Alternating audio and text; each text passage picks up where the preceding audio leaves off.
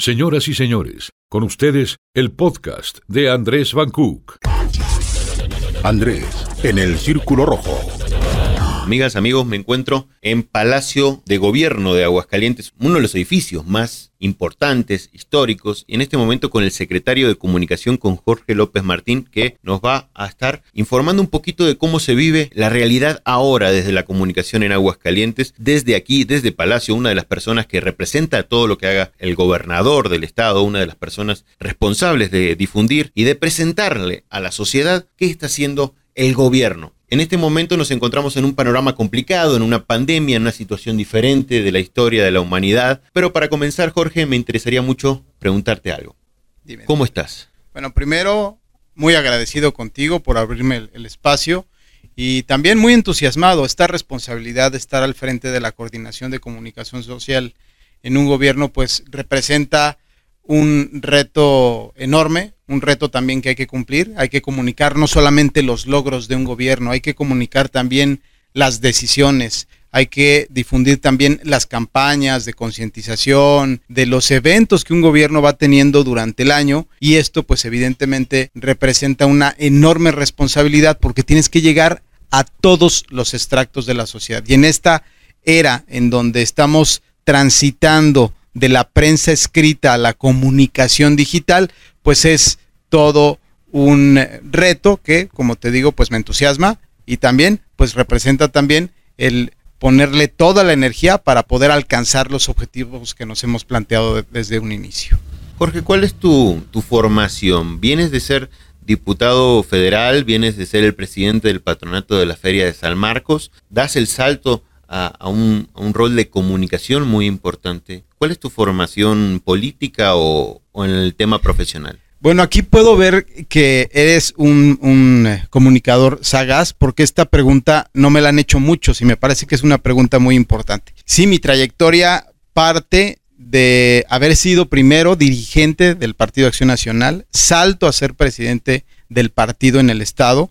En mi gestión como presidente del partido, Acción Nacional no tenía las posiciones que tiene hoy, no teníamos presidencias municipales, no teníamos la cantidad de diputados que tenemos el día de hoy. ¿Y por qué te digo esto? Porque el haber alcanzado los triunfos en las alcaldías durante mi gestión como presidente del partido en aquel momento, te hablo más del año 2010, los triunfos se dieron en el 2012 y en el 2013, pues representó precisamente el comunicar bien cuál era una propuesta de un partido político, ¿para qué? Para resolver los problemas de la población. Posteriormente, como bien lo has dicho, llego a la Cámara de Diputados Federal y mi coordinador, Marco Cortés, decide darme la responsabilidad de ser el vicecoordinador de comunicación. Es decir, yo me encargué de la comunicación de los 113 diputados del PAN, de los 113 diputados de 500 que conforman la Cámara de Diputados, y esto también me permitió foguearme pues con los principales dueños de los medios de comunicación. Yo tenía que hacer una gran labor de relaciones públicas con los directivos y dueños, por ejemplo, del periódico El Universal, del Excelsior. Tuve un trato directo con Ciro Gómez Leiva, por ejemplo, con Carmen Aristegui, y ahí fue, fui conociendo la importancia de tener una buena relación primero con los medios de comunicación, de explicarles el por qué un grupo parlamentario decide ciertas iniciativas, ciertas estrategias,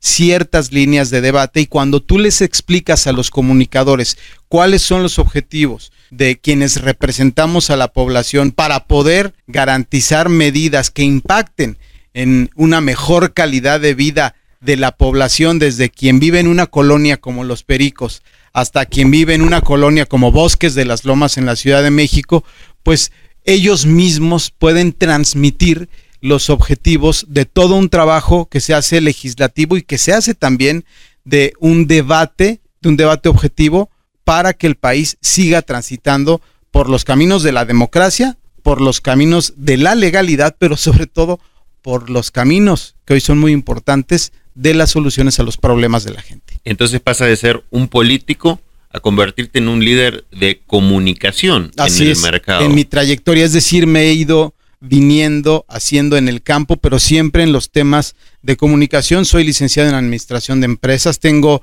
un posgrado en periodismo, entonces he ido compaginando, digamos, mi labor del día a día con una preparación técnica que me permite ahora pues tener herramientas para poder estar aquí en esta posición tan importante. ¿Y cuál es el reto hoy en día de la comunicación en Aguascalientes? El reto es precisamente, primero yo te lo diría, poder seguir entendiendo que la comunicación ya no se da en el papel, que la comunicación ya se da en las redes sociales, ya se da en los teléfonos, el 95% de la población se levanta, se despierta y se informa a través de su teléfono. Y el reto también es entender que nuestro país, en México, no toda la gente tiene acceso a tener eh, red del Internet. Los datos son caros en, la, en este país, en México. Los datos son caros en la ciudad, en Aguascalientes. Entonces tienes que idear maneras para que aquellas personas que en su teléfono celular en algún momento determinado no tienen datos, como decimos coloquialmente, pues también puedan estar informados. Entonces tenemos que acudir a otro tipo de campañas a través, por ejemplo, de SMS, por ejemplo, a través también de perifoneos en las calles, de eh, establecer anuncios en algunas colonias, sobre todo en las colonias más abandonadas, para que la gente sepa todo lo que estamos haciendo en un gobierno. El reto es romper las barreras que había tradicionalmente innovar en materia de comunicación. Esto es bien importante y hablar claro.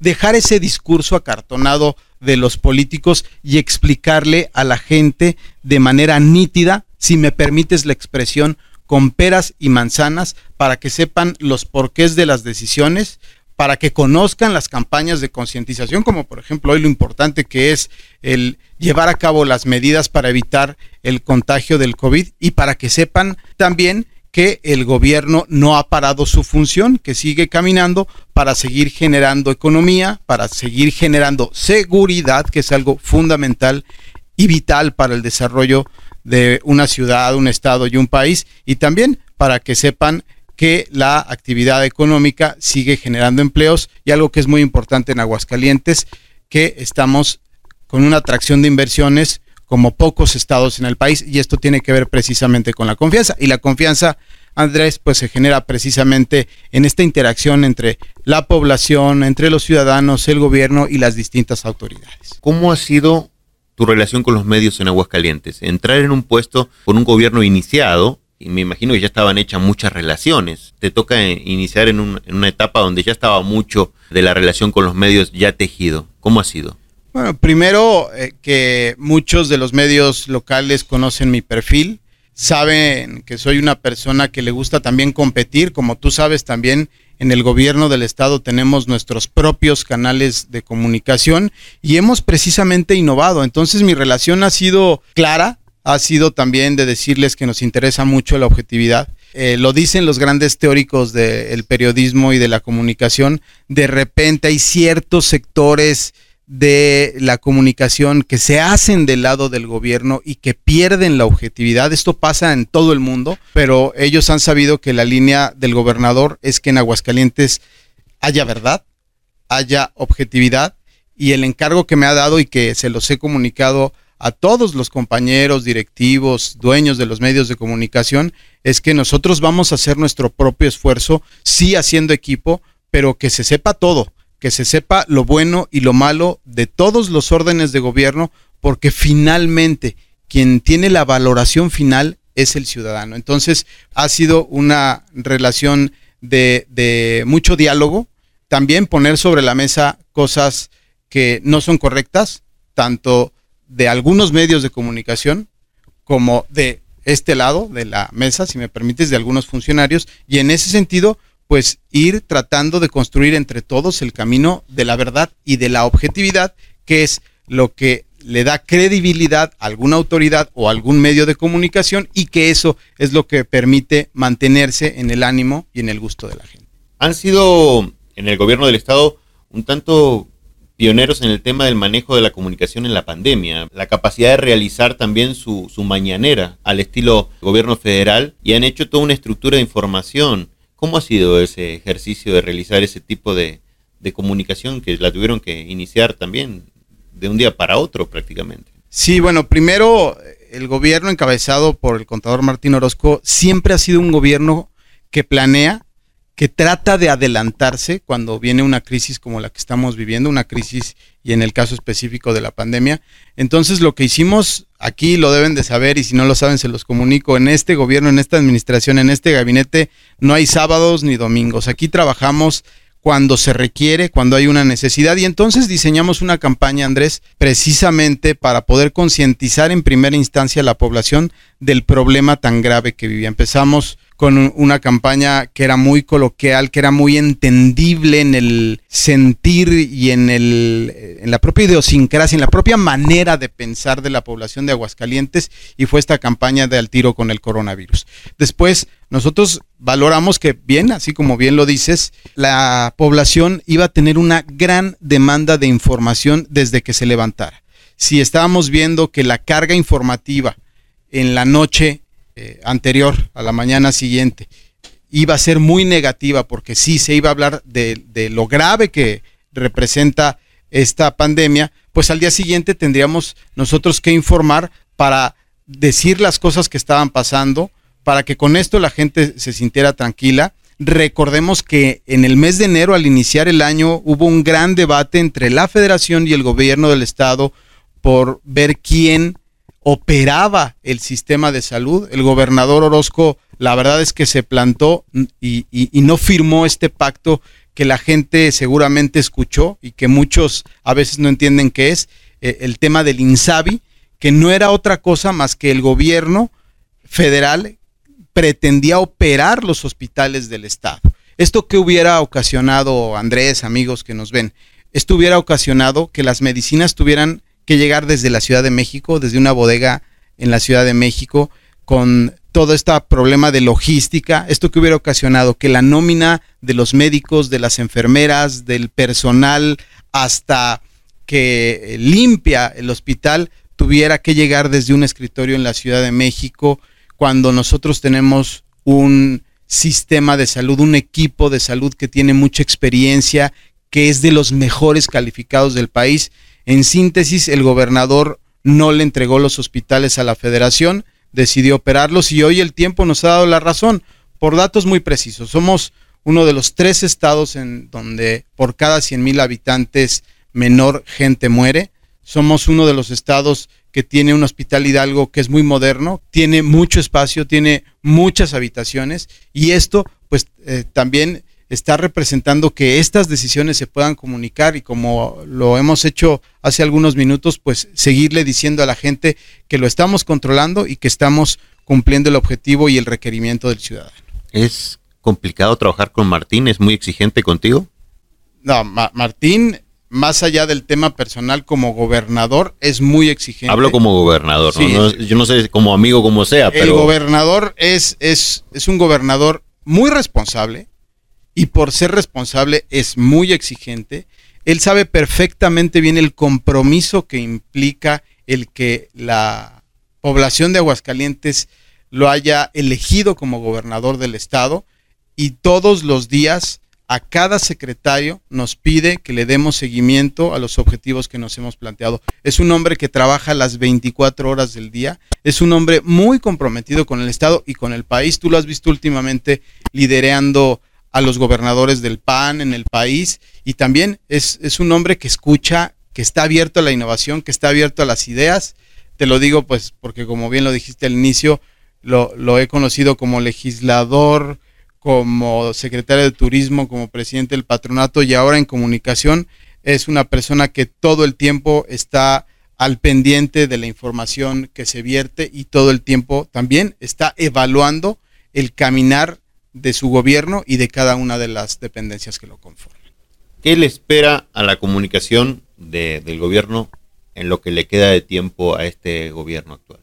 Bueno, primero que vamos a seguir eh, innovando y ganando espacios. Segundo, que vamos a seguir incluyendo a jóvenes que le puedan comunicar a los jóvenes. Vamos a hacer, si me lo permites, una gran incursión a las redes sociales para que desde aquí se sepa todo lo que hace, decide y difunde el gobierno y le espera también que los propios funcionarios nos podamos seguir capacitando, no solamente en el manejo de las redes sociales, sino también en el cómo le comunicamos a la población. tenemos que ver ejemplos como lo que está ocurriendo en Europa, en donde pues la mayoría de los gobernantes eh, ya es gente joven, es gente que eh, trae nuevas ideas, que se está sabiendo comunicar precisamente con esta pirámide poblacional que son los jóvenes. Hoy en nuestro país, por ejemplo, el año que entra, que va a haber un proceso electoral, pues el mayor número de votantes serán jóvenes. Entonces, la comunicación del gobierno del Estado irá enfocándose precisamente a cada uno de los mercados, en mayor medida al de los jóvenes, y será precisamente con jóvenes, con decisiones que impacten en eh, el bienestar de ellos, en un mejor presente y en un mejor futuro, sin descuidar a los demás segmentos de la población, pero también con estrategias específicas que tendrán que ver incluso con competirle el rating a los medios de comunicación y con ello generar dentro de la competencia cada vez mejores medios de comunicación en Aguascalientes. En pocas palabras, ¿cuál ha sido el mayor reto de tu puesto actual? El mayor reto fue haber hecho de la persona del gobernador el mayor influencer en Aguascalientes. ¿A qué me refiero con influencer?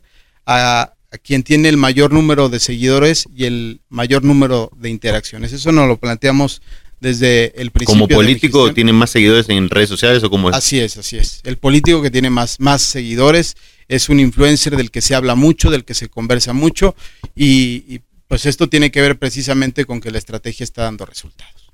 Jorge, ¿y hay tiempo para la familia con todo este desarrollo tan complicado? Pues te lo tienes que dar. Eh, yo paso con, mi familia eh, los fines de semana, las tardes de los fines de, semana, porque como te lo digo, trabajamos los siete días de la semana, pero también aquí debo de decirlo, quien se dedica a esto debe de contar con una familia que lo respalda y yo soy un hombre afortunado, mi esposa, mis hijos entienden lo que es esto, mis hijas me dan ideas, me hablan del Instagram, eh, ¿Cuántos años tienen? ¿Cómo, ¿Cómo se llaman? Bueno, tengo cuatro hijos. Mi hija Sofía que tiene 22, Regina 19, Isabela que tiene 11 y Jorge que, tiene 6. Entonces tengo un gran mosaico, como lo puedes ver. Y ellos son en casa, pues mis mayores consejeros, mi esposa Erika, que también, eh, pues siempre me ha respaldado en todas estas funciones que requieren mucho tiempo y que requieren también de la comprensión de ellos. Entonces,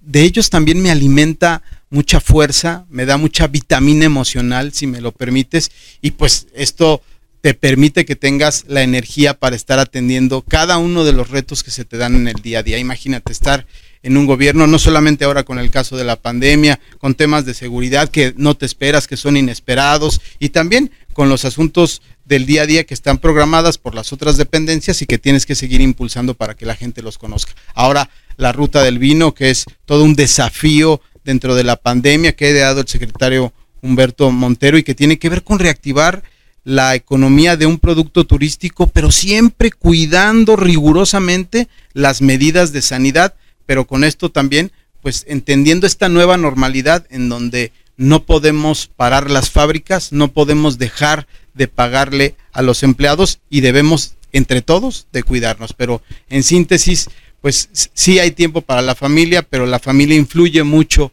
en que eh, tengas el apoyo, el respaldo y el amor, que sea la gasolina que te permita caminar con este vigor y con esta energía con la que estamos en esta administración. Esa es tu cámara, mándale un mensaje a tus cuatro hijos explicándoles como cápsula del tiempo por qué papá está tan complicado con su trabajo, les ha quizás restado horas de papá, pero es un momento para saludarlos más que nada. Ah, hombre, sería una magnífica oportunidad, nadie me la había brindado. Primero, gracias Andrés. Yo les diría a mis hijos que estoy en esta actividad porque quiero un mejor país, porque quiero una mejor ciudad, porque quiero un mejor mundo. Y yo decidí desde que, me, desde que ingresé al servicio público que con mi granito de arena podía influir para tomar decisiones que generen un mejor mundo en síntesis y por eso les digo a mis hijos que estoy aquí trabajando porque creo que hay muchas cosas que están mal, que hay muchas cosas que se pueden cambiar y que estoy seguro que cuando yo sea ya un ancianito, ellos podrán reconocer las cosas que haya hecho su papá por el bien de la ciudad de Aguascalientes, por el bien del Estado, por el bien del país y en alguna medida por el bien de nuestro mundo. Mis hijos eh, me han eh, dado las mayores alegrías, son muy inteligentes, muy estudiosos, pero además en todo momento me han respaldado. Ese es el mensaje que les quiero dar. Como última pregunta y no menos importante, ¿qué te hubiese gustado que te pregunten en esta entrevista que no te pregunte? Mm, ¿Qué me hubiese gustado? ¿Cómo veo Aguascalientes en los próximos 15 años? Yo veo Aguascalientes una ciudad inteligente, una ciudad en donde toda, toda la población tenga acceso gratuito al Internet, en donde haya una gran movilidad, en donde haya muchas vías para que la gente pueda andar en su bicicleta, en donde todos los comercios tengan reglas claras, reglas de sanidad, en donde pueda haber una gran dinámica económica, pero sobre todo una ciudad en donde toda la gente participe y tome las decisiones en beneficio de la comunidad, con muchas escuelas, con muchos, muchos centros del conocimiento, con librerías electrónicas, con acceso a la información de manera inmediata y en donde todos los servidores públicos en tiempo real le rindan cuentas a la población. Muchas gracias, Jorge. Por gracias, Andrés.